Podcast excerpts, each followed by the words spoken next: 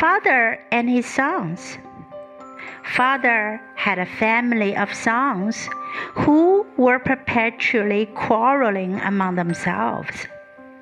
When he failed to heal their disputes by his exhortations, he determined to give them a practical illustration of the evils of disunion.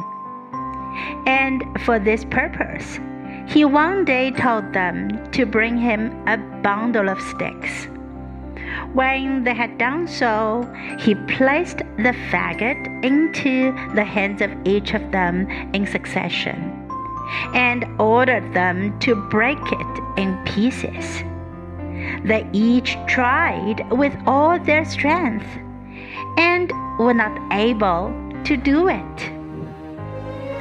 He next unclosed the faggot and took the sticks separately, one by one, and again put them into their hands, on which they broke them easily. He then addressed them in these words My sons, if you are of one mind and unite to assist each other, you will be as this faggot, uninjured by all the attempts of your enemies. But if you are divided among yourselves, you will be broken as easily as these sticks. 一位父亲有几个儿子，这些孩子时常发生口角，他丝毫没有办法来劝阻他们， 只好让他们看看不合群所带来害处的例子。为了达到这个目的，有一天，他叫他们替他拿一捆柴来。当他们把柴带来时，他先后将那捆柴放在每个孩子的手中，吩咐他们弄断这捆柴。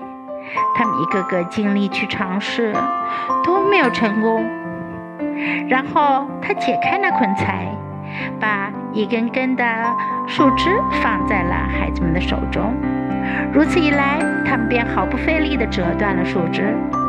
于是他就告诉他们说：“孩子们，如果你们大家团结一致，互相帮助，你们就像这捆柴一样，不能被你们的敌人折断。